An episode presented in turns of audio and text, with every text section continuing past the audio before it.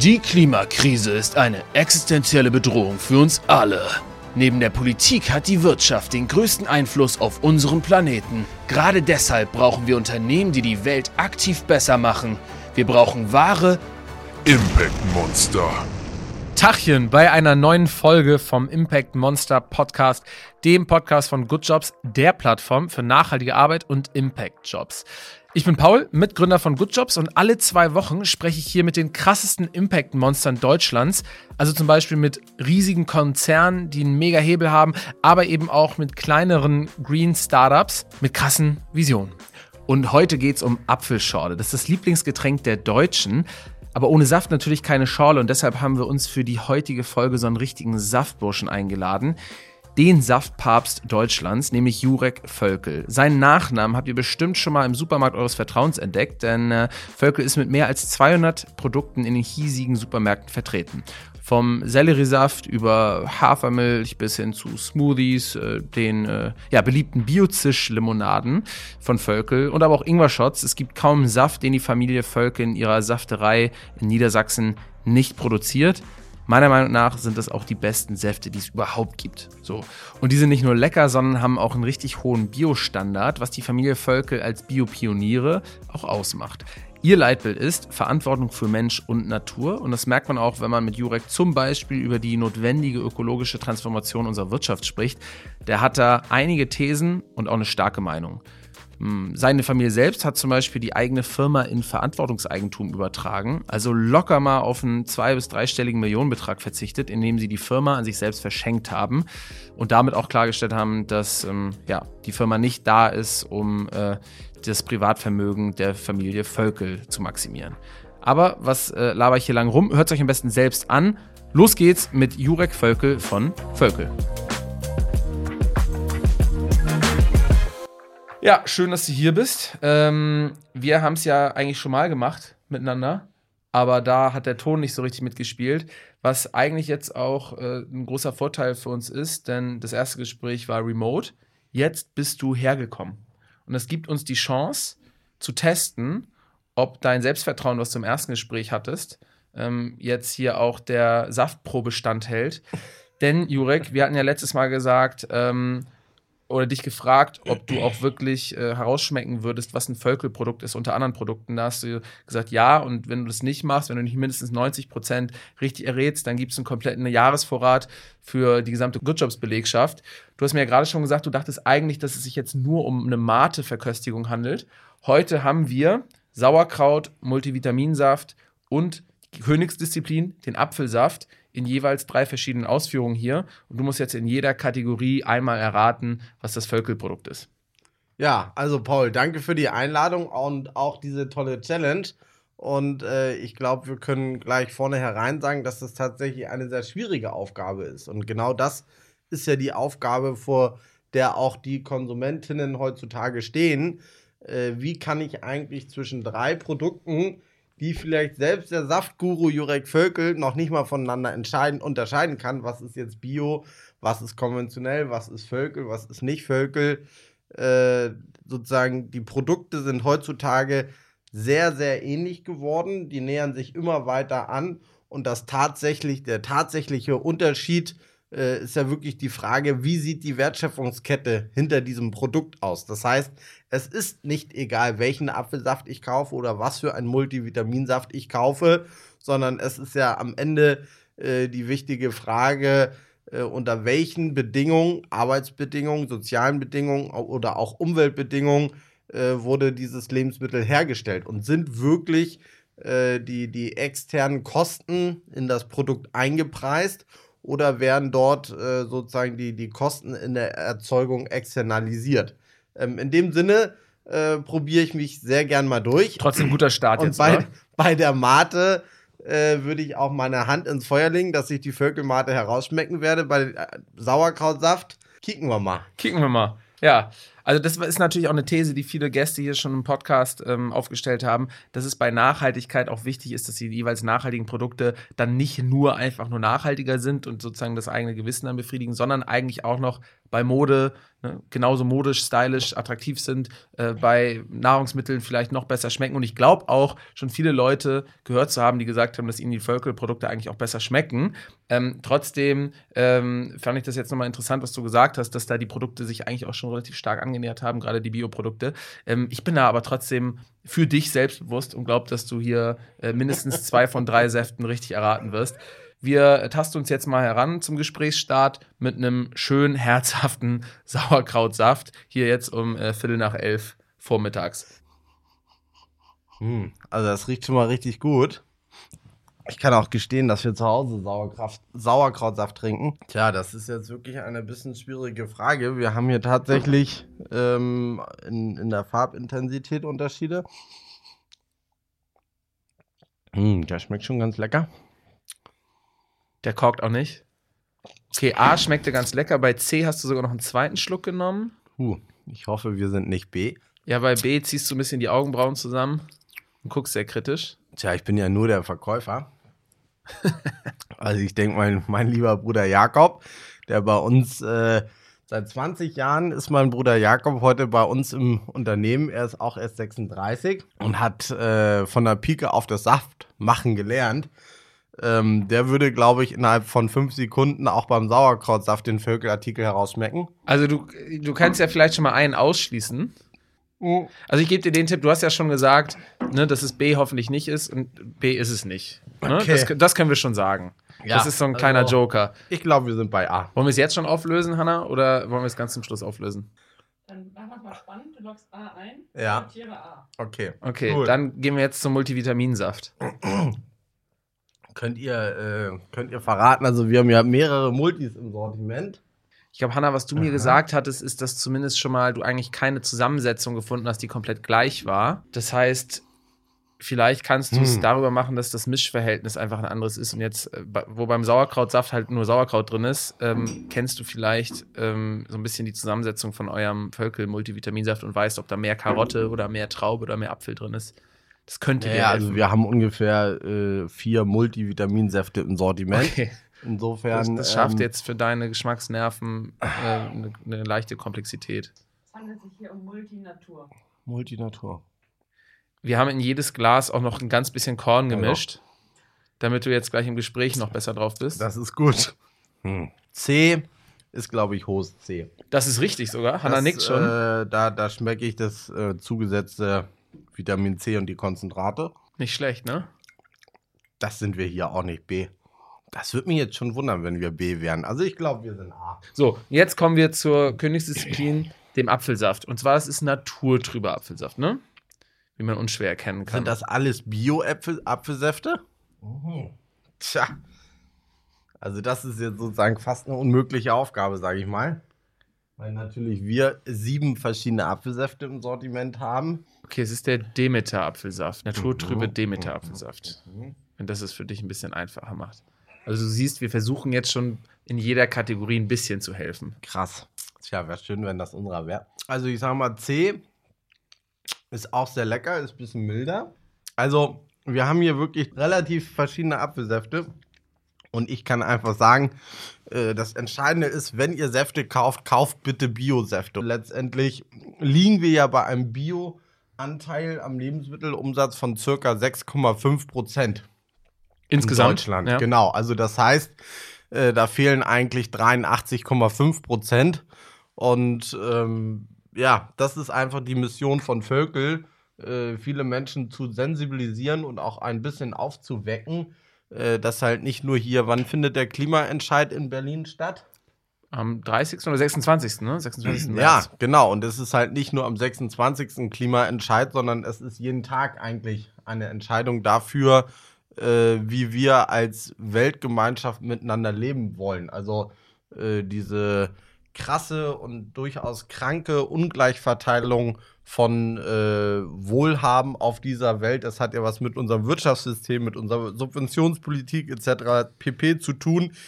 Die Menschen, die aus ihren Ländern flüchten und nach Europa kommen oder äh, tragischerweise unterwegs verunglücken. Das hat alles was damit zu tun, was wir für Lebensmittel kaufen und äh, was für Wirtschaftsstrukturen wir äh, fördern wollen. Das heißt, wir bei Völkel wollen natürlich in erster Linie tolle Getränke herstellen, aber unsere Kernmission ist es, eine zukunftsfähige Landwirtschaft und eine faire Gesellschaft zu fördern. Also wenn wir mehr Völkel, Biozischmate oder Säfte verkaufen, dann möchten wir, dass wieder eine Anbaukooperative, die besser wirtschaftet als der Durchschnitt, die etwas für ihre Mitglieder verbessert in den Lebensumständen, dass wir da wieder ein Kilo mehr einkaufen können, sozusagen. Also das die, das wirkliche Impact von Völkel ist einfach äh, in, der, in der Lieferkette Dinge zu verbessern. Und es gibt Produkte, äh, da schmeckt man ein, ein Völkel heraus oder da schmeckt man große Unterschiede. Also ich würde sagen, bei der Mate hätte ich hier nicht so lange rum, rumgezaudert.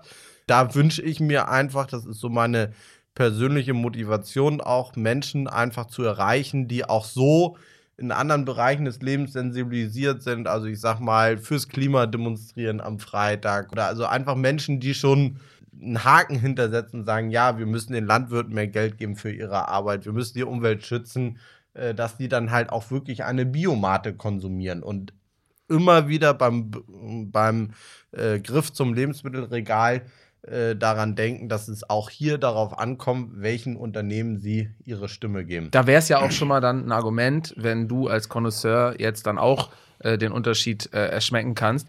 Gleich kommen wir noch zum Thema Weltwirtschaft, Weltpolitik und was sozusagen Völkels Beitrag zu der ganzen Sache ist. Jetzt wollen wir aber erstmal das Ergebnis verkünden. Ach, du musst noch einloggen. Ach, ich muss den Apfel noch Ja, guck, da dachte er, jetzt kommt er mit so einer kleinen, mit so einer kleinen weltpolitischen Abhandlung jetzt mal drumherum, hier nochmal ein Urteil Bei abzugeben. Good Jobs, äh, genau, kommt Danke, nicht- dass du mit aufgepasst hast, davon. Hanna. Wobei, du hattest ja vorhin schon Ja, äh, so, eine, so eine kleine Fährte aufgenommen. alle drei sind sehr leckere Apfelsäfte. Okay. Also es ist nicht so wie Aber bei ist Multivitaminsaft, dass du das hohe C sofort schon rausschießen kannst. Mhm. Es sind halt Apfelsäfte für verschiedene Menschen. Ja. Mhm. Also, der erste ist so der konsumigste, sag Mhm. ich mal. Da ist süß und Säure. Und der zweite ist ein bisschen kräftiger, ein bisschen mehr Säure. Und der dritte hat nicht ganz so viel Aroma und ist aber schön süß. Also, drei tolle Apfelsäfte. Sofern sie alle bio sind, kann ich die alle empfehlen. Und ich würde tippen, äh, Völkel ist A. Okay. Dann, Hanna, musst du es jetzt oder soll ich das? Ich löse es auf. Gut.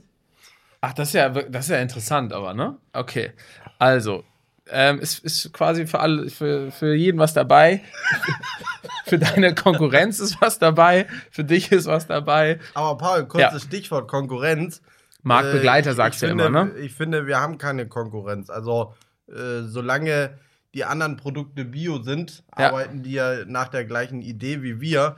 Und letztendlich gilt es darum, die Kehlen der Welt äh, sozusagen für Bioprodukte zu begeistern. Wenn Ja. insgesamt mehr Menschen Bio kaufen, äh, dann kauft auch der ein oder andere mehr Völkel. Also im Sinne, die konventionellen Produkte sind wirklich unsere Konkurrenz, würde ich sagen, aber äh, die Bio, anderen Biomarken sind unsere Schwestern und Brüder im Sinne. Verstanden. Wir ähm, sprechen mal zuerst über den Sauerkrautsaft. Da war es so, dass du B sofort ausgeschlossen hast und das war richtig. Dann hast du aber zwischen A und C geschwankt und gesagt, das war beides gut. Letztlich hast du dich dann für A festgelegt. Das war allerdings Rewe Bio. Ähm, und C wäre Völkel gewesen. Aber ich denke mal, das ist sozusagen jetzt auch schon ein Ergebnis, mit dem du zufrieden sein kannst. Du hast ja schon gesagt, das ist nicht deine, ähm, das ist jetzt nicht deine Vorzeigekategorie und du hast zumindest schon mal gesagt, dass A und C, also Rewe Bio und Völkel dir schmecken. Ja, bin ich sehr froh, dass wir die C sind, da die A eine braun, braunere Farbe hat. Insofern äh, passt das für mich. Okay. Beim Multivitaminsaft war es so, dass du das hohe C auf der ähm, Platzierung C auch sofort ausschließen konntest. Das finde ich sehr beeindruckend. Ähm, dann haben wir, hast du, glaube ich, auch zwischen A und B leicht geschwankt, dich dann aber relativ zügig für A entschieden und A ist richtig. B wäre die Bio-Company gewesen und A war der Völkelsaft. Also schon mal großes Kompliment an dich, auch bei so einem Produkt, was sozusagen zumindest vom visuellen Erscheinungsbild sich jetzt sehr ähnlich war. Ich glaube, da haben wir die geringsten Unterschiede hier auf dem Tisch beim Multivitaminsaft. Ähm, hast du dann trotzdem, ja, richtig getippt. Und man muss ja dazu sagen, dass das schon eine enorm schwierige Aufgabe ist, da wir den Bio Company äh, Multisaft auch herstellen. Haben wir vorher fast schon vermutet, dass das auch der Fall sein könnte. Ja, umso besser. So, und beim Apfelsaft hast du ja gesagt, da sind alle relativ nah beieinander, ähm, was sozusagen die Qualität der Produkte angeht. Ähm, ähm, Saft A, wofür du dich entschieden hast, war der Bio-Company-Saft. Saft B, ähm, und du hast ja sozusagen auch zwischen A und B ein bisschen geschwankt, war der Rewe Biosaft. Und Saft C, wo du zum Schluss gesagt hast, ja, ist auch lecker, weil der ist angenehm süß, das ist tatsächlich der Völkel-Saft. So, dann können wir damit eigentlich auch nicht unzufrieden sein. ähm, ja, dann können wir uns ja danach nochmal darauf einigen, ob der Wetteinsatz jetzt wirklich eine komplette Jahresration äh, für die Good Jobs Belegschaft ist oder aufgrund jetzt der Komplexität ähm, dieses, dieses Setups ähm, wir uns dann nochmal auf was anderes einigen können. Das machen wir aber nach dem Gespräch. Sehr schön. Jetzt äh, wollen wir erstmal einsteigen, nachdem wir dich hier schon säftetechnisch gegrillt haben, ähm, mit unserer Kategorie Monster Statements. Das heißt, ich lese dir jetzt einen Halbsatz vor und du beendest den eigentlich, ja, kurz und bündig. Monster Statements. Völkel ist ein Impact-Monster, weil. Weil wir nur Bioprodukte herstellen und nach den Kriterien der Gemeinwohlökonomie arbeiten. Wenn Völkel ein Song wäre, dann wäre es. Vielleicht irgendwas wie so ein bisschen Frieden oder Kumbaya. Alter, ich bin musikalisch so unbewandert. Was hörst du denn gerade? Was ist denn ein Song, der dir gute Laune macht? Pff, Ich höre äh, hier die Schule der magischen Tiere von meinen Kindern. Aber das passt ja eigentlich auch ganz gut, oder? Magische Tiere, so die Schule der magischen Tiere. Ähm, Finde ich, ist jetzt sozusagen für, für Demeter-Produkte wäre das eigentlich auch ganz passend, äh, den Song zu, auszuwählen. Nur noch konventionellen Saft vom Discounter würde ich trinken für einen Geldbetrag in Höhe von. Ich bin nicht käuflich. Wobei du mit dem Geld natürlich auch dann tolle Investitionen in eure Produktion wiederum vornehmen könntest, ne? Ja, also ich Wäre das dann nicht, dann wärst du quasi der Saftmärtyrer und für eine Milliarde Euro müsstest du dann dein ganzes Leben lang ähm, Industriezucker äh, zugeführten Saft trinken und dafür könntest du dann aber euer Business mit einer Milliarde unterstützen. Aber ich sag mal, letztendlich äh, ist ja das, das Geld, was aus dem Unternehmen selbst heraus entsteht, das ist ja ein, ein Abbild der Wertschätzung von Kunden. Und äh, wenn wir sozusagen künstliches Geld und das, also ich beobachte natürlich auch immer die ganze Food-Startup-Szene und äh, finde das schon krass, wie dort sozusagen Startups anhand von gewisser Kennzahlen und äh, Kriterien eigentlich äh, megamäßig hoch bewertet werden.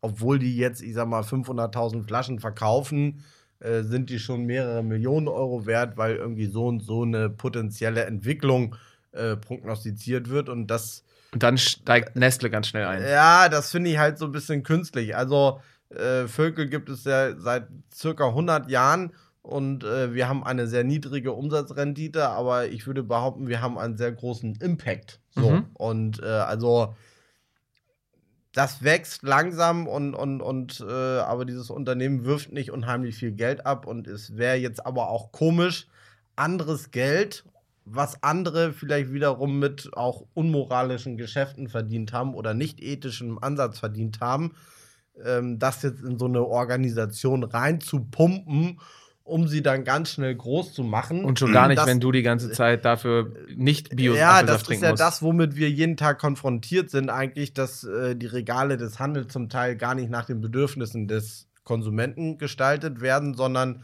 äh, dass da eigentlich jemand mit viel Kapital reinkommt und sich die Plätze im Regal sozusagen kauft. Und da sind wir auch, auch in der Berliner Gastronomie, da gibt es äh, Marktbegleiter tatsächlich, äh, die auch, ich sage jetzt mal, Abschussprämien für Völkelkunden ausrufen, ja. Äh, also wir sind wirklich sehr dankbar und sehr glücklich, dass wir viele Kunden haben, äh, welche tatsächlich Biozisch und Völkel aufgrund unserer Ideale verkaufen und weil sie es verstehen und weil wir uns kennen. Es ist schon, wir haben ja an den Produkten gesehen, dass sie sich zum Teil schon sehr ähneln, äh, wo wir aber alle sehr unterschiedlich sind. Das ist die Identität als Unternehmen und wie wir handeln und was die Unternehmensziele sind. Und deshalb ist auch einer der Geschäftsführer nicht käuflich. Ich muss hier weitermachen, ich muss dich abschneiden. So, Okay. Transparenz ist, uns wichtig, weil Ja, weil es den, den Vorhang der äh, den Vorhang in die Lieferkette zu lüften gilt, damit die Konsumentinnen bewusste Konsumentscheidungen fällen können. über Gehalt sprechen, finde ich. Das sollte jeder selber entscheiden, wie er es handhaben will. ist natürlich jetzt auch, jetzt sind wir im Nachteil, weil du natürlich schon wusstest, was wir im ersten Gespräch gefragt haben. denn die, die darauf folgen. Du kannst ja, und dein schelmisches äh, Lachen verrät dich. Lass, lass gerne meine Antwort vom ersten Mal, kannst du jetzt einmal über die Tonspur schneiden. Ja, ich weiß gar nicht mehr. Also die letzte Frage ist natürlich, im Monat verdiene ich. Und was hattest du gesagt? Du warst zufrieden auf jeden Fall, glaube ich, mit deinem Gehalt. Ja, ich bin auf jeden Fall zufrieden mit meinem Gehalt, weil äh, genauso wie wir als Unternehmensergebnis nicht nur die finanziellen Kennzahlen heranziehen, äh, so sehe ich halt als einen ganz wichtigen Bestandteil meines Gehaltes, dass ich weiß, äh, ich, ich setze meine wache Zeit des Tages mit coolen Leuten zusammen für eine gute Sache ein. So, ich ich habe keinen Bock, einfach nur Saftverkäufer zu sein. Ja, da Ja. könnt ihr auch alles andere machen. Ja. Das ist für mich ein wichtiger Bestandteil meines Gehaltes. Wenn man mich jetzt äh, Geschäftsführer äh, eines, eines äh, Lebensmittelunternehmens mit mehr als 100 Millionen Euro Umsatz, äh, sicherlich liege ich da jetzt spürbar deutlich unter dem Durchschnitt äh, vergleichbarer Geschäftsführer, aber äh, wie gesagt, da ist ja immer noch ein anderer Teil des Lebens außer das Geld, was einem wichtig ist. Ja. Und äh, insofern bin ich da ziemlich happy. Aber gerade das wäre ja, also abgesehen davon, dass jetzt die meisten Gäste auch unseres Podcasts nicht einfach so ihr Gehalt rausknallen, wäre ja gerade das nochmal ein Argument dafür, dass du damit ganz offen und transparent umgehen kannst und sagen könntest, ja, so und so, ähm, ist auch sicherlich sozusagen für die Größe und für die Position, die ich jetzt inne habe, ähm, gar nicht ähm, un unverhältnismäßig hoch. Gibt ja auch viele Stimmen, die sagen, hey, eigentlich gerade Gehaltstransparenz würde dafür sorgen, ähm, ne, für mehr Akzeptanz sorgen, aber auch dafür sorgen, dass zum Beispiel so Gender Pay Gaps ähm, ein bisschen nivelliert werden. Also äh, das Thema Gender Pay Gap finde ich schon sehr wichtig. Äh, und das ist ja ein, ein entscheidendes Thema, auf das wir sehr viel Einfluss haben, allein in unserer eigenen Mannschaft sozusagen darauf zu achten. Ähm, ich sehe jetzt die die Frage, äh, was verdient unser Geschäftsführer für Vertrieb und Marketing, sehe ich nicht wirklich als, als sinnstiftend oder zielführend an. Also das ist, ist vielleicht spannend für den Buschfunk äh, oder sonst was, aber ansonsten kann man ja einfach mal äh, sich das auch im Internet angucken, was verdient ein Geschäftsführer, Vertrieb und Marketing. Dann kann man sagen, ja gut, bei Völkel, weil die auf dem Land leben äh, und halt eine schlechte Umsatzrendite haben, dafür vielleicht mehr Impact haben. Äh, naja, rechne ich mal 20, 30 Prozent runter und dann weiß ich, was, was Jurek verdient. So, also, Für die ganz Neugierigen ist das eine äh, kleine Anleitung. Genau, ich kann da auch noch mehr Tipps geben, aber äh, das ist nicht die entscheidende Frage, sondern die entscheidende Frage ist es, wie schaffen wir es bei den vielen jungen Menschen, die sagen, ja, die Klimakrise ist da, ja, äh, diese Ungerechtigkeit, das kann ich auch nicht mittragen. Äh, wie schaffen wir es, diese, diese jungen Herzen zu erreichen und zu sagen, Achtung bitte auch bei der Getränkewahl, kauft bitte immer Bio. Ja. So, weil wir waren jetzt gerade in Südamerika äh, und da habe ich auch geweint, als, als Fiete und Philipp, das sind äh, unsere zwei vom Content-Team, äh, die sind dorthin gefahren und haben äh, mit äh, dem, mit jemand aus der Kooperative halt die, die örtliche ähm, Kooperative besucht, die dort im Urwald für uns die Mate anbaut und da äh, fährst du dann auf dem Weg eine halbe Stunde lang durch Soja-Monokultur. Das heißt, da wird, das ist, ist einfach, das meine ich halt mit Vorhänge lüften, ja. Die Menschen kaufen hier etwas in Deutschland und sind vielleicht in einem Lebensbereich ganz engagiert, ja. Ich sag mal, sie sind ganz doll in der Klimafrage engagiert. Keine Ahnung, Geschlechtergerechtigkeit oder in einem Bereich des Lebens ganz doll engagiert, aber woanders sagen sie dann, ja, äh, wir werden doch eh veräppelt und ich kaufe immer, immer nur Handelsmarken. Oder es ist doch eh alles am Ende das Gleiche. Hat doch der Jurek neulich auch im Podcast gesagt. Aber nein, dieser, dieser Unterschied, das macht es halt wirklich, es ist unsichtbar für uns, für uns Konsumenten. Und deswegen müssen wir halt die Transparenz schaffen und zeigen, wie wird denn die Völkelmate angebaut und wie sieht auch eine konventionelle Mateplantage aus. Und Ja. da fliegt einfach kein Schmetterling. Also das ist wirklich, wenn ich Schauspieler sein müsste und weinen müsste. Bilder das- von das- großen ja, Monokulturfarmen. davon, davon und äh, wie Menschen mit ihren Kindern sich auf die Flucht begeben aus ihrem Zuhause. Wer, wie, wie kann man das überhaupt wagen, Menschen zu unterstellen, gerne von zu Hause zu flüchten, weil sie irgendwie unseren Wohlstand stehlen wollen? Ja, diese Menschen, die größten Auswirkungen unseres Konsumverhaltens, unseres Wirtschaftssystems, die finden nicht in Deutschland statt, die finden in anderen Ländern statt, tendenziell in Drittweltländern. Äh, und diese Menschen sind dann gezwungen, weil ihre Existenzgrundlage, die Landwirtschaft nicht mehr funktioniert, weil sie unter den Klimafolgen leiden, weil unsere billigen Lebensmittelexporte subventioniert auf die lokalen Märkte kommen, Ähm, und das ist, das ist einfach das Thema, wie schaffen wir die Menschen, die sozusagen eigentlich schon sensibilisiert sind, die auch zu motivieren, dann tagtäglich darüber nachzudenken und wirklich ja, Augen auf beim Lebensmittelkauf zu betreiben. Und da sage ich mal, meine idealistische Überzeugung ist es, äh, es ist nicht so mega wichtig, ob ich da jetzt den Vögelartikel kaufe oder einen anderen Bioartikel. Wir müssen einfach den Anteil derer, die Bio- und Demeter Lebensmittel kaufen, die müssen wir steigern. Wie du in eine Position gekommen bist, wo du für genau dieses Ziel ähm, was Positives einzahlen kannst und, und selber mitmachen kannst, das wollen wir jetzt nochmal in unserer Kategorie CV-Check erzählen. Der CV-Check. Ich lese dir jetzt deinen Lebenslauf vor und du kannst mich einfach nur kurz korrigieren oder verbessern, ergänzen, ähm, wenn was gefehlt hat. Deine Urgroßeltern, Margret und Karl Völkel, die haben in den 1930er Jahren sich mal eine Saftpresse gekauft und dann angefangen im Dorf äh, einfach Saft zu verkaufen. Da haben irgendwann die Leute gesagt, ja, wie kann ich den Saft jetzt eigentlich haltbar machen? Da haben die auch äh, mitgeholfen, indem sie dann später auch eine, Molke, äh, ja, eine, eine, eine Saftmolkerei ähm, gekauft haben. Dann ging es eigentlich so richtig los. Und erst übernahm dein Großvater dann nach einigen Jahren das Unternehmen und dann in den 80ern, also etwa jetzt vor 50 Jahren, ähm, nach Gründung, dein Vater Stefan Völkel. Mit deinen drei Brüdern ähm, bist du gemeinsam direkt neben der Produktion groß geworden. Das heißt, ihr habt auf äh, Karottenhaufen gespielt, wart ganz klassische Bauernkinder.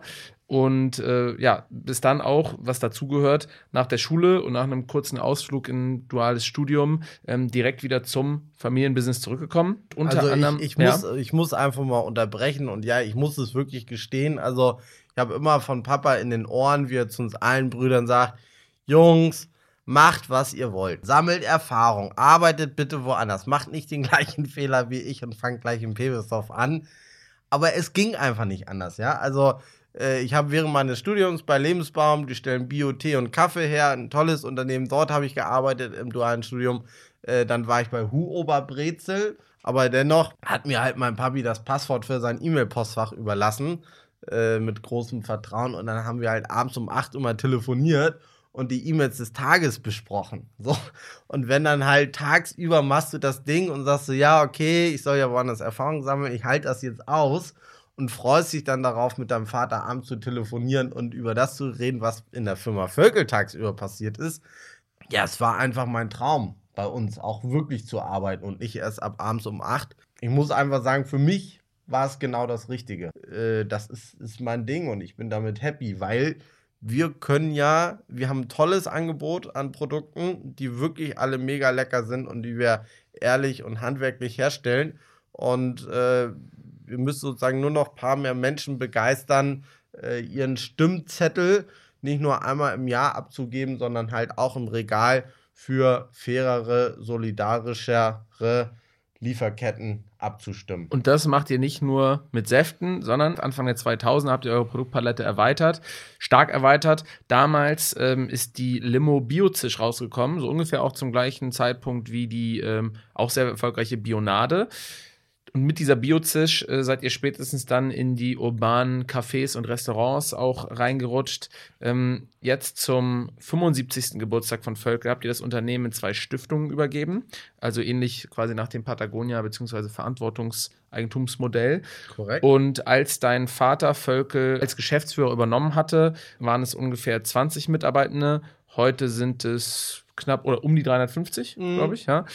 Und äh, mittlerweile bist, ist jetzt nicht nur dein Vater allein in der Geschäftsführung, sondern auch du und zwei deiner anderen Brüder. Ein externer hat es auch geschafft.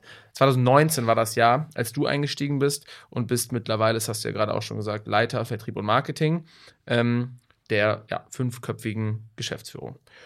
Und ja, du holst schon aus, aber ich muss dich da jetzt nochmal unterbrechen, ähm, denn euer Tanklager, das äh, hat uns beeindruckt, da passen ja mehrere Millionen Liter Saft und ihr produziert jetzt über 220 verschiedene Völkelprodukte im Jahr, also von äh, Apfelsaft, Hafermilch in Mehrwegflaschen, Smoothies, Ingwer, Cold Brew Shots, ähm, ist alles mit dabei. Sag mal ganz kurz, du hast schon gesagt, über 100 Millionen Euro Umsatz. Ähm, mit welchen Produkten, beziehungsweise welche Produkte sind so ein bisschen, was sind so eure Top 3 Produkte, dass man sich da mal ein Bild machen kann. Die Produktpalette ist ja sehr divers, das wissen wir jetzt. Mm.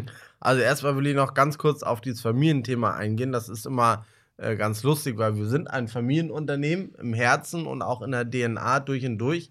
Aber das Unternehmen gehört nicht der Familie Mhm. Völkel und es gehört auch keinem Privatperson mehr. Also es, das Unternehmen dient nicht privaten Personen, sondern äh, in der Stiftungssatzung ist halt festgeschrieben, die Firma Völkel äh, ist zur Förderung der ökologischen Landwirtschaft und einer fairen Wirtschaftsweise verpflichtet und Ja. damit zur Sicherung der Arbeitsplätze im PWSOF etc. pp. Aber das Also heißt, dazu muss man ja sagen, ihr hättet, ihr hättet jetzt auch vor, ne, ich weiß nicht, wann es war, vor zwei, drei Jahren oder wann ihr das Unternehmen da in ein Stiftungsmodell überführt habt, da hättet ihr als Familie jetzt auch sagen können, hey, das macht jetzt dato, weiß ich nicht, 90 Millionen Euro, 100 Millionen Euro Umsatz, ähm, funktioniert, ist eine super Marke, wir verkaufen das Ding jetzt an den Coca-Cola-Konzern, wie das ja auch viele andere gemacht haben oder Nestle steigt bei uns ein und äh, haben da sicherlich sozusagen dann auch nochmal einen, einen mindestens zweistelligen Millionenbetrag, den man da rausziehen kann, mindestens. Ähm, und da habt ihr aktiv als Familie gesagt, wollen wir aber nicht. Das soll jetzt sozusagen, diese Idee soll jetzt nicht nur zu unserem Reichtum ähm, äh, positiv beitragen, sondern hat einen Impact, den es erfüllen soll. Und deswegen habt ihr da auch euren Erbanspruch eigentlich mit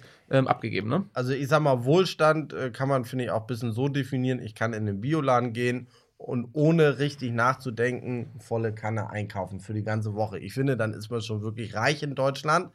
Äh, und, und das ist, ist ja definitiv ein Niveau, was man als Geschäftsführer auch bei Völkel erreichen kann. Aber dieser andere Bestandteil des Lebens oder des, des Gehaltes und des Sinn, das ist ja sozusagen, äh, dass ich meine Zeit für etwas einsetze, wo ich brenne. Und genau deshalb äh, gehört halt Völkel heute nicht Eckes Granini oder anderen. Schaut doch wirklich mal, googelt mal. Die hippesten Getränke-Startups haben heute alle schon an konventionelle Unternehmen verkauft, zumindest gewisse Anteile.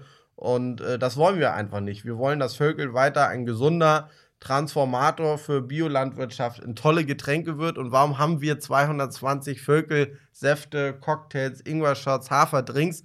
Weil wir halt möglichst viele Menschen natürlich ansprechen wollen. Und einer der wichtigsten Artikel sind tatsächlich mittlerweile die angesprochene äh, Hafermilch in der Mehrwegflasche. Äh, dann sind es unsere Ingwer-Shots. Genau, so haben wir eine ganz große, große Vielfalt. Gerade haben wir wieder 30 neue Produkte auf den Markt gebracht. Und so äh, können wir auch unseren, ich sag mal, unseren Spieltrieb als Familie natürlich ein bisschen ausleben. Also wir haben ungefähr 100 Produktideen pro Jahr. Also es sprudelt an Ideen. Ja, ich finde es auch wichtig, dass wir halt äh, sozusagen auch wirklich Produktkategorien immer verbessern, ja, also dass die Lebensmittel gesünder werden, dass wir weniger Zucker in die Produkte reinmachen und dass wir jetzt nicht einfach den 30. Eistee auf den Markt bringen, äh, nur vom anderen Rapper, ja. Also äh, das ist ja das, das Ist Drama. aber bei den Rappern auch immer leicht. Also klar, Shirin David hat Dirty gemacht. Haftbefehl war Hafti. Ich weiß nicht, wenn Jurek einen Eistee rausbringen würde. Dann würde der 1,5 Grad heißen, haben wir nämlich Ah, okay. auch gemacht. Ja. Äh, wir haben unsere eigene äh, Eistee-Marke auch, gerade weil uns das halt ein bisschen frustriert haben und gesagt haben, hey, hier diese riesen RapperInnen, ja, riesen Potenzial eigentlich jungen Menschen zu begeistern und äh, für etwas zu motivieren. Mensch, ihr Lieben, warum macht ihr bitte nicht wenigstens den Zuckerbio oder den Tee? Ja, gib doch mal bei YouTube äh, Reportage Teeanbau Indien ein. Ich glaub, ich habe nicht ja. geguckt, aber ihr wisst doch, da werden Pestizide verspritzt, ohne Schutzkleidung.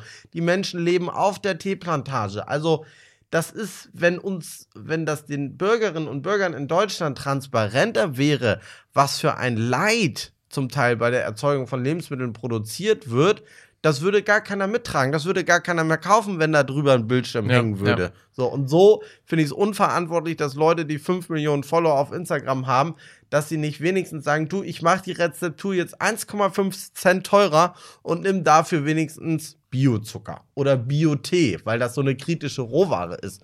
Und deswegen haben wir äh, unsere eigene Eistee-Marke äh, auf den Markt gebracht, die heißt 1,5 Grad, äh, aus fairen Zutaten, natürlich auch alles Bio.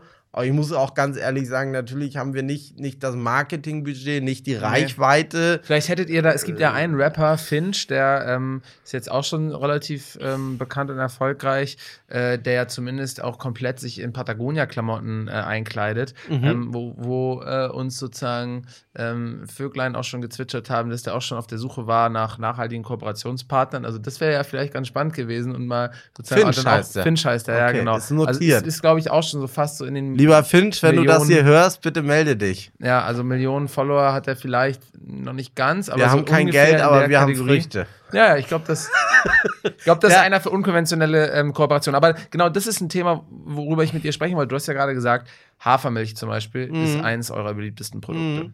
Du hast auch gesagt, ganz ehrlich, äh, mir ist gar nicht so wichtig, dass wir als Firma vielleicht fünfmal größer werden. Hauptsache, ähm, de- der Anteil der Bioprodukte im Markt ähm, wird deutlich größer. Und da haben wir eine ganz interessante thematische Überschneidung. Denn zum Beispiel bei der Hafermilch, da gab es ja jetzt ein, eine große Brand, ein fast schon Konzern mit Oatly, die ein krasses Marketing gemacht haben. Also die auch am Anfang wirklich sehr viel in ihr Marketing investiert haben. Die sind jetzt nach relativ kurzer Zeit auch an die Börse gegangen, haben auch sozusagen eher nachhaltigkeitsferne Finanzinvestoren ins Unternehmen Mhm. gelassen, weil ihre Mhm. These war, ja, wir nehmen einfach mal viel Geld auf, so ein bisschen äh, ne, konträr zu dem, was du gesagt hattest. Ähm, wir nehmen aber trotzdem von außen viel Geld auf, um diese Idee größer zu machen. Das heißt, ja, das Produkt wird vielleicht nicht in kurzer Zeit deutlich besser, aber wir haben da einfach sozusagen einen großen Hebel, um es bekannter zu machen. Wäre das nicht eigentlich was, das für euch auch ganz interessant wäre oder zumindest deiner Logik ein bisschen entsprechen würde, ähm, wenn man sagen würde, hey, das ist doch eigentlich so eine große Chance und gerade das Ziel, mehr, mehr Bioanteil zu haben, ähm, dass du sagst, hey, das wäre auch mal ganz spannend, einfach mit ein bisschen Geld äh, in Marketingkampagnen reinzugehen und noch mehr Leute zu überzeugen, weil wir haben ja auch nicht unendlich viel Zeit, wenn man sich sozusagen jetzt mal unsere klimatischen Mhm. äh, Bedingungen anschaut. Also wir haben ja äh, 80, 80 Millionen oder 85 Millionen potenzielle Investorinnen äh, in Deutschland und die lade ich auch alle wirklich herzlich Ja, aber du weißt, ein, die werden sich nicht Völkel alle in diesem Jahr kaufen. umstimmen lassen. Ich bin, ich bin auch der Meinung, dass es wirklich äh, super ist, dass es Oatly gibt. Äh, und, und, und auch so, es gibt, gibt für jeden Weg sozusagen auch ein bisschen eine Rechtfertigung. Aber was ich immer schade finde, ist, wenn Marken äh, das verwässern und sagen so, ich habe jetzt fünf Bioprodukte und ich habe drei konventionelle Produkte. Und das sehe ich ja auch gerade ein bisschen das, das Übel oder die Challenge bei dieser äh, Haferdrinkmarke, dass sie halt in der Wahrnehmung der Konsumentinnen immer Bio ist, aber dass sie halt auch konventionelle Produkte Ja, genau, aber ich verkaufen. spreche ja von- ist ich in, spreche in meinen Augen äh, sozusagen immer ein bisschen Potenzial für Verbrauchertäuschung. Für Aber ich spreche uns- ja von euch, uns- ne? Also Ja, du weißt ja, ihr habt sozusagen 100% Bioprodukte, ihr habt, Demet, ihr habt bei vielen Produkten Demeter-Qualität Mhm. und gerade ihr hättet dann ja sagen können, okay, pass auf, wir wollen jetzt vielleicht dann nicht das Unternehmen, das ist ja ein sehr redlicher Schritt, den die wenigsten Leute machen würden, aber wir geben das Unternehmen jetzt vielleicht nicht in Verantwortungseigentum, sondern wir verkaufen jetzt mal 30% an einen großen Investor, der dann immer nur noch trotzdem eine Minderheit äh, sozusagen in unserem Unternehmen darstellt und von dem Geld machen wir jetzt aber mal zwei, drei Jahre lang riesige Kampagnen, damit noch mehr Leute wirklich in der kürzeren Zeit auch von uns erfahren, weil bei der Qualität, da habt ihr ein großes Selbstbewusstsein und seid euch auch ziemlich sicher, dass ihr da stark seid. Mhm. Also ist das nicht auch, sind das nicht auch Gedanken, wo man manchmal denkt, so, boah, es muss doch eigentlich alles schneller gehen und gerade weil wir es in der Hand haben und weil ihr davon überzeugt seid, dass ihr gute Werte habt, wollt ihr das auch einfach mal ein bisschen schneller und, und, und größer in den Markt bringen. Ja, das ist, ist, ist wirklich eine super Frage, die du da ansprichst. Die, die Challenge ist tatsächlich, also bei uns klopfen ja jeden Tag drei Leute an, die ihr Geld irgendwie loswerden wollen.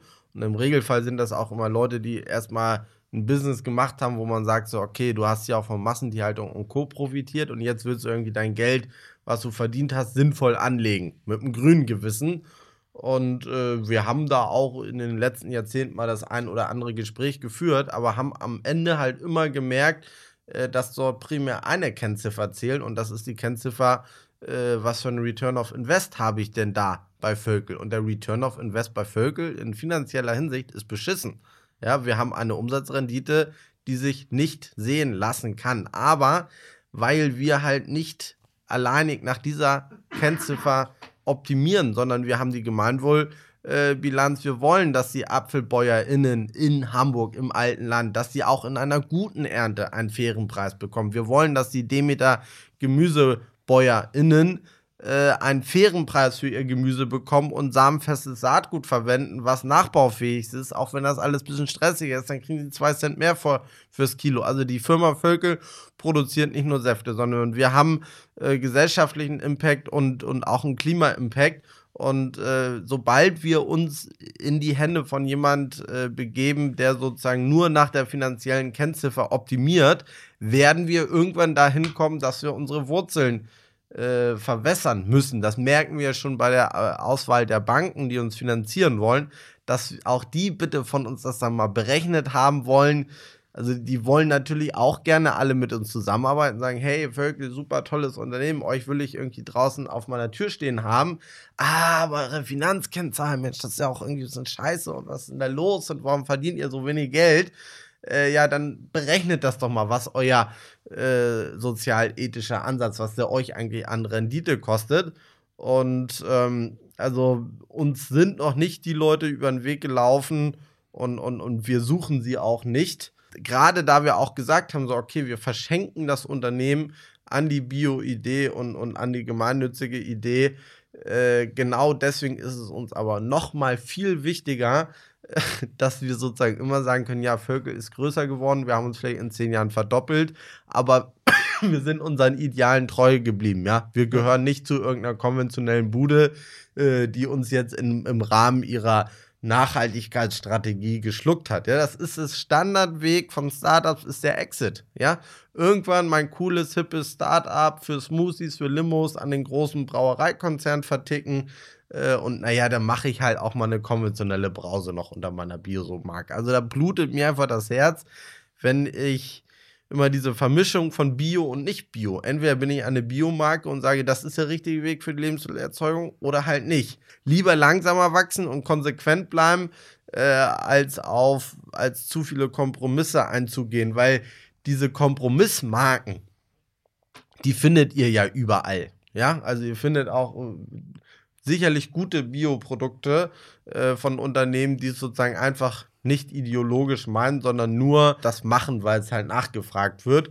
Und äh, wir möchten auf jeden Fall in die Zukunft denken und wir möchten äh, nicht nur gesunde Produkte herstellen, sondern wir wollen halt gerade, dass die Strukturen und das Miteinander in der Wirtschaft, dass da unser Einkaufsbudget von 60 Millionen Euro, dass das auf jeden Fall äh, ein Schritt in Richtung Lösung beiträgt und nicht in Richtung, ähm, ja, also der Status quo ist nicht gut genug so. Und wenn wir jetzt diese 10 Millionen angenommen hätten und der sagt, ich will ja 5% Rendite haben, dann müssten wir zu unserem Bruder Boris sagen, du Boris, jetzt ist mal Schluss mit äh, hier äh, den Bauern fragen, was er denn braucht und diesen Preis fünf Jahre lang zahlen und keine Verhandlung, äh, sondern jetzt geh mal bitte da auch in den Ring und sag, wir brauchen mal eine Rückvergütung und du darfst doch jetzt doppelte Menge anbauen, das muss es auch ein bisschen günstiger werden. Also dieses äh, Preise senken und Preise drücken, das bleibt am Ende immer, landet es eigentlich bei den Landwirtinnen auf dem Teller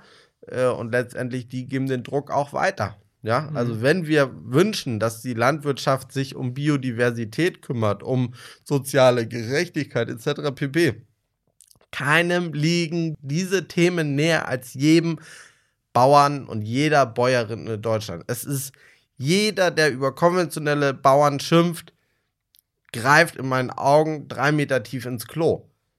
Die Bauern, die brauchen, wir müssen die richtigen Lebensmittel nachfragen. Wir müssen die teuerste Milch kaufen. Wir müssen die teuersten Eier kaufen. Durchaus sind wir eine konsumfreudige Generation und ähm, wir geben ja an manchen Stellen einen riesen Aufpreis aus, weil es eine begehrenswerte Marke ist, mit der ich meine Persönlichkeit ausdrücken kann, etc. pp ich drücke auch meine Persönlichkeit auch darüber aus, was ich für Eier kaufe.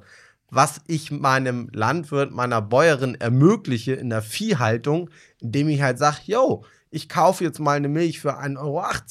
Dieses System, das muss billiger werden und das ist, das ist alles pervers. Wir als Konsumentinnen müssen einfach die Erzeuger befähigen und damit beauftragen, äh, achtsamer Dinge zu produzieren, umweltschonender, sozialer und da müssen, wenn wir das bezahlen, dann wird die Nachfrage nach diesen Produkten steigen. So, mhm. und der Markt wird alleine nichts regeln, weil die, der Markt ist nicht transparent, die Konsumentinnen bemerken nicht die Auswirkungen ihrer Konsumentscheidung und deswegen ist es unsere Aufgabe, äh, nicht einfach nur Werbung machen, sondern mehr Transparenz herzustellen und, und den Schleier zwischen Supermarktregal und Erzeugung ein Stück weit zu lüften. Du hast gesagt, euer, mit euer größter Hebel sind eigentlich eure 60 Millionen Euro Einkaufsbudget jedes Jahr, wo, was sozusagen euer, eure 60 Millionen Wahlzettel sind, wo ihr quasi entscheiden könnt, aus welchen Quellen ihr ähm, eure ja, Ressourcen ähm, ja, beziehen wollt. Gleichzeitig hast ja auch schon früh jetzt im Gespräch ähm, das Thema aufgemacht ne, von globalen Problemen, also beispielsweise der Ungleichverteilung von Wohlstand auf der Welt. Ähm, da ist ja aber so, dass ähm, ja, es Kritikerinnen gibt, die sagen, hey, gerade diesen hohen Biostandard in Deutschland, den können wir uns eigentlich nicht global leisten, weil eben nicht jeder Mensch auf der Welt Biofleisch und sozusagen Bioprodukte ähm, zu sich nehmen kann. A, weil ähm, gerade jetzt zum Beispiel Demeter, ähm, äh, eine Demeter-Produktion vielleicht nicht effizient genug ist. Das heißt, wir gar nicht für alle Menschen auf der Welt Demeter-Produkte herstellen könnten. Und B, es aktuell auch noch zu teuer ist. Also was sagst du, was sagst du den Leuten oder was entgegnest du dem äh, Argument? Also diese Argumente la lasse ich nicht wirklich gelten, weil äh, zum einen haben wir ja enorm hohe Verluste sozusagen von der landwirtschaftlichen Erzeugung bis hin auf unserem Teller. Also da gehen ja bis zu, ich sag mal, 30 Prozent der Ernte gehen verloren, äh, weil die Möhre zu krumm ist, weil die Gurke zu klein ist. Äh, also das Thema Food Waste. Äh, da ginge sicherlich, äh, siehe Frankreich, die da als erstes eigentlich Supermärkte verboten haben, mal nicht Lebensmittel wegzuwerfen. Also da sind viele auch politische Stellschrauben, äh, wo, glaube ich, auch der Lobbyismus gewisser Industriezweige gegenhält, gegen schärfere Regularien. Äh, und zum anderen ist ja ein, ein, bei der Frage äh, nach der Ernährung der Welt ein ganz springender Punkt, äh, welche Art von Proteinen wir konsumieren. Und äh, dass dieses äh, fünfmal oder viermal pro Woche Fleisch essen und einmal dann den Veggie-Tag, juhu, also da gibt es ja Auswertungen, wie viel dort eigentlich von der Biomasse nachher beim Menschen ankommt, wenn erst was Getreide oder Soja vom Schwein oder von der Kuh gefressen werden. Also ich glaube, es gibt ganz viele Wege, äh, die letztendlich dazu steigern können, die Ernährungssicherheit zu fördern. Und äh, letztendlich ist es quasi ein, eine zwingende Erfordernis, die ökologische Landwirtschaft umzusetzen, äh, da heute die die, die Not- oder Leidtragenden der konventionellen Erzeugung in den Erzeugerländern, je weiter das südlich und in Richtung Drittweltländern geht, äh, unheimliches Leid produziert, äh, weil zum Beispiel Arbeitssicherheitsbestimmungen nicht eingehalten, weil unter diesem Druck der billigen, billigen Preise, da kann gar keine faire Landwirtschaft stattfinden. Wir wissen das von unseren Ingwerbäuerinnen und Bauern aus Peru, äh, die haben vorher konventionell Bananen angebaut, die haben Orangen angebaut äh, und die konnten dann dort als Kleinbauern kein äh, auskömmliches Einkommen mehr erzielen und haben sich dann als Tagelöhner in der Stadt verdingt. So, und für die, äh, dass sie jetzt mit 300 Bauern zusammen in einer Kooperative sein können, so kann da jeder seinen kleinen Ingwer-Acker betreiben und über die Kooperative die Mengen bündeln und nach Europa verkaufen. Und die, für die ist das ein super wichtiger äh, Einkommens- Zweig. Also ich bin ganz klar für einen globalen Handel, aber ich äh, denke, dass die Frage der, der Welternährung äh, sozusagen nicht allein eine Frage der Effizienz in der Erzeugung von Lebensmitteln ist, sondern tatsächlich äh, auch in der Frage, ganz stark in der Frage, wie wir die Lebensmittel erzeugen. Was, was bringt es mir, wenn alle satt sind, aber jetzt überzeichnet unser Grundwasser immer stärker verschmutzt ist, äh, weil wir zu viele Pflanzenschutzmittel oder Glyphosat ausbringen? Oder äh, was bringt es uns, wenn wir ganz viel Lebensmittel, ganz viel Getreide anbauen, ganz viel Soja anbauen, äh, wenn wir das sozusagen nachher nicht direkt konsumieren, sondern das Tieren zu fressen geben, wo dann am Ende von der Biomasse oder von der Energie nur 10% verwertet werden vom Tier Klar. und der Rest äh, plumpst hinten wieder raus. Meine, also, das ist immer eine Frage der politischen Abwägung, aber ne, wenn, wenn ich jetzt sozusagen zu denen, ich weiß nicht, wie viel es aktuell sind, während Corona soll es ja deutlich mehr geworden sein, aber zu den 500 Millionen Menschen gehören würde, die äh, sozusagen von, von Hunger bedroht sind, darunter leiden, da würde ich natürlich schon sagen, äh, ja, auf die Frage, was bringt es mir, wenn ich satt bin, wenn die Kanalisation oder die Abwässer verstopft sind, würde ich sagen, ja gut, das erste Problem ist sozusagen, dass meine Kinder Hunger haben und dann möchte ich das so schnell wie möglich lösen. Und es ist mir auch egal, ob eigentlich sozusagen dann die konventionelle Landwirtschaft oder eine Monokultur ähm, dafür sorgt, dass sozusagen irgendwie ne, Umweltschäden entstehen, sondern als erstes habe ich das Problem und in zweiter Instanz würde ich mich dann darum kümmern, wie sozusagen ja möglichst nachhaltig irgendwie ein System geschaffen werden kann, wovon alle irgendwie. Aber was ja leider in Entwicklungsländern passiert, ist, dass äh, auch die Kleinbauern äh, zunehmend von globalen Saatgutunternehmen von deren Hybrid-Saatgut abhängig Ja. gemacht werden. Das heißt, denen wird erst Saatgut geschenkt, was auch nicht mehr vermehrungsfähig ist, und dann im nächsten Jahr müssen sie es äh, nachkaufen und aber die funktionieren dann nur mit den dazugehörigen Pestiziden. Kann man auch im, im Internet oder sonst wo nachlesen, zum Beispiel über Baumwollbäuerinnen, Bauern äh, in Indien, die am Ende sich mit Pestiziden selber vergiften, weil sie äh, nicht mehr klarkommen mit diesem Zirkel. Also äh, in, in meiner Überzeugung oder auch, auch ich glaube, wissenschaftlicher Stand ist einfach, dass die kleinbäuerlichen Strukturen notwendig sind, um die Weltbevölkerung äh, zu ermöglichen und ähm, Zu ernähren meinst du? Oder? zu ernähren. Ja, ja, Ja, ja. und sicherlich ist hier, ist hier nicht die Frage, äh, das muss jetzt alles biozertifiziert sein, auf keinen Fall. Aber auf der anderen Seite äh, dürfen diese allgemeinen Güter, wie zum Beispiel, also die, die, das Kulturgut unseres Saatgutes, welche sich über Jahrhunderte, über Generationen entwickelt haben, dieses Wissen und dieses Kulturgut darf halt nicht patentiert werden, darf nicht in die Hände einzelner Konzerne fallen. Und das ist ja heute Realität, dass eigentlich auch bei Kriegen im Afghanistan oder woanders, dass dann anschließend westliche äh, Saatgutunternehmen kommen und sozusagen versuchen, ihre patentierten äh, Weizensorten etc. eigentlich den kleinen Bauern schmackhaft zu machen. Grundsätzlich müssen wir einfach zu einem Agrarsystem überkommen und zu einer Lebensmittelerzeugung, die nicht äh, vorrangig dem Ziel dienen, irgendwie den, den, den Aktienkurs von Bayer und Monsanto zu stabilisieren, sondern äh, die tatsächlich ganz ehrlich äh, das Ziel verfolgen, Ernährungssicherheit zu gewährleisten. Und ich glaube, da wird ganz viel äh, Diskussion, wird dort natürlich auch durch Lobbyismus äh, geprägt, äh, wenn man sich das in der Gesetzgebung, die EU-Subvention für Landwirtschaft, also da ließe sich sicherlich viel verfeinern, um äh, kleinbäuerliche Strukturen zu unterstützen, auszubauen, um Landwirtinnen zu unterstützen, die sich um Biodiversität, um Naturschutz bemühen. Und äh, also es ist, Essen ist ein politisches Thema, die gesamte Agrarpolitik ist ein Riesenstellhebel. Und ähm, wo ich glaube, wo wir am ersten und am schnellsten gemeinsam wirksam werden können, ist einfach äh, am Regal, an der Kasse.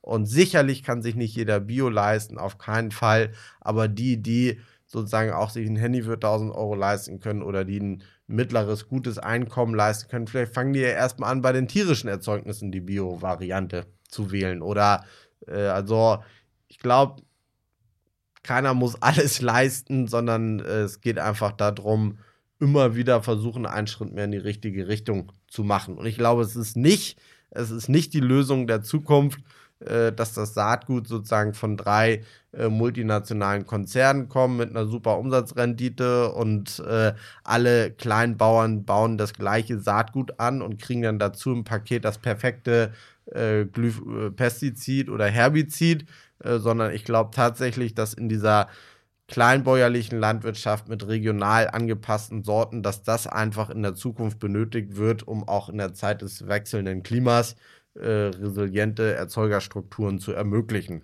Glaubst du denn, ähm, oder gibt es in der Branche so, eine, so ein erklärtes Ziel? Du hast jetzt gesagt, ja, eigentlich müssten wir 100% Bio, ähm, Bioanteile im, im Lebensmittelmarkt haben. Ähm, jetzt sagt man, ne, du hast es gesagt, Volksentscheid Berlin, da sagt man 2030 wollen wir eigentlich klimaneutral sein. Ähm, in bestimmten Branchen sagen wir, hey, wir wollen bis zu dem und dem Zeitpunkt wollen wir komplett auf erneuerbare Energien umstoßen. Gibt es da einen, einen Interessensverband, der sich für Bioprodukte, für genau die Vision einsetzt, die du jetzt gerade formuliert hast? Und gibt es da auch ein erklärtes Ziel, dass man sagt, bis zu dem oder dem Zeitpunkt wollen wir global oder in Deutschland gesehen eigentlich auf so und solche Marktanteile kommen? Ja, genau das gibt es. Und zwar äh, das Ziel lautet 30% Bio bis 2030. Und äh, Welche Initiative steht dahinter? das ist sogar von der, von der Regierung, auch von äh, hier Cem Özdemir, also sozusagen äh, auch ein politisches Ziel. 30% Bio bis 2030 in Deutschland. Und äh, man muss ganz klar sagen, dass wir da meilenweit von entfernt sind. Wir stehen bei 6%, hast du gesagt? Ja, das, das, äh, ich würde da jetzt meine Hand nicht für ins Feuer legen. Es werden irgendwie zwischen 6 und 12 Prozent sein, aber in Dänemark liegt irgendwie bei 15 bis 20 Prozent, ist also viel weiter.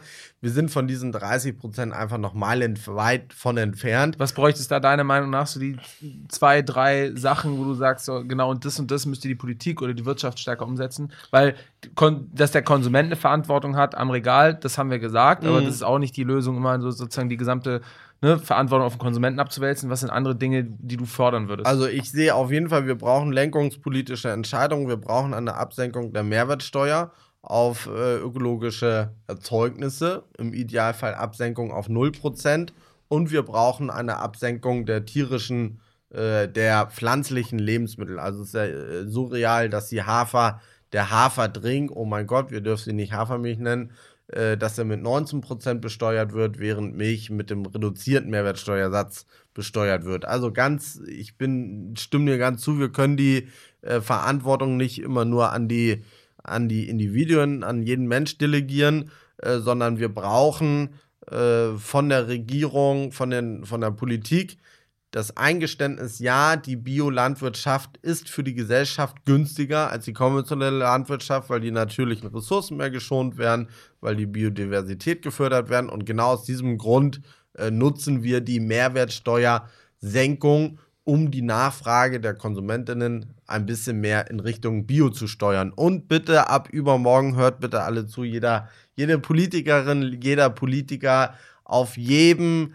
Tisch bei den Grünen, bei jeder Partei, bitte nutzt doch überhaupt in der Politik schon mal eure Stellhebel im Einkauf, in der Kantine, in Sitzungssälen, in Tagungen. Warum stehen dort nicht nur Bio-Apfelsäfte auf dem Tisch? Warum werden dort eigentlich noch konventionelle Limonaden äh, konsumiert? Ja, also wirklich, das, das ist ja das, wo man immer den Kopf schüttelt, dass zum einen Menschen Ziele formulieren und für etwas demonstrieren oder eigentlich in der Umweltpartei sind, aber dann immer noch auf dem Tisch konventionelle Getränke äh, oder in der Hand kommen. Also Ja, also im, in der Bundestagskantine gibt es ab diesem Jahr zumindest einmal in der Woche mindestens ein veganes Gericht. Jeden Tag mindestens ein vegetarisches und nur noch einmal die Woche Currywurst mit Pommes. ja, das finde ich mega. Also äh, ich habe ich hab auch gestern in der Zeitung noch, noch etwas anderes gelesen. Da sagte, äh, ich meine, die niedersächsische, war die Wirtschaftsministerin, ich bin jetzt leider dünnes Eis. Auf jeden Fall sagte sie, die Mensa in der Schule sollte ein Bildungsort sein. Und ähm, das finde ich ein super Stichwort, weil auch hier, ja, also warum diskutieren wir Ja. noch über mehr Autobahnen? Ja, also wir müssen die Kohle umlenken und äh, müssen auch einfach diesen öffentlichen Einrichtungen das ermöglichen, dass die Kinder eine, eine frisch gekochte Biomahlzeit bekommen, ja. Also da müssen wir vielleicht auch manche Subventionen an mancher Stelle kappen, äh, aber das sehe ich genauso. Kann nicht sein, dass der Altersheim Essenslieferdienst äh, sozusagen noch den breiiges Mittagessen dann noch schnell in die Schule liefert und äh, das im, im Krankenhaus, was ja eigentlich ein Gesundungshaus sein soll, dass auch hier das Essen sozusagen mega günstig produziert werden muss. Also Essen, du bist, was du isst äh, und das sollte auch die, die Politik ein bisschen mehr fokussieren. Dann haben wir jetzt noch ganz zum Schluss ja für jeden quasi einen, einen kleinen Tipp, wonach er im Wahlprogramm der Parteien suchen sollte, wenn man sagt, hey, das, was du jetzt gesagt hast, äh, heute in der Folge, das kann man nur unterstützen, dann soll man genau nach den Punkten im Wahlprogramm schauen und dementsprechend dann auch abstimmen. Und zwar nicht nur dann eben äh, beim täglichen Gang in den Supermarkt abstimmen, sondern dann auch einfach mit seiner Stimme. Jurek, danke, dass du hier warst. Danke, dass du dich so mutig äh, unserem Safttest gestellt hast. Und schön, ähm, ja, dass wir jetzt zum Schluss auch noch ein paar Tipps für die Wählerinnen und Wähler rausgegeben haben. Hat mir Spaß gemacht mit dir. Paul, vielen Dank. Schön, dass ich hier sein durfte. Bis zum nächsten Mal. So, das war's. Äh, ich hoffe, euch hat's gefallen. Ich werde mir jetzt noch die letzten äh, Saftreste von Jurex Saft-Tasting hier mh, rein verleiben. Ich glaube, ich probiere es mal mit dem Sauerkrautsaft, den kenne ich sonst gar nicht. Tut's euch doch vielleicht auch mal an. Und ansonsten ähm, liked, abonniert und folgt uns auf allen Plattformen. Vielen Dank, bis zum nächsten Mal. Tschüss.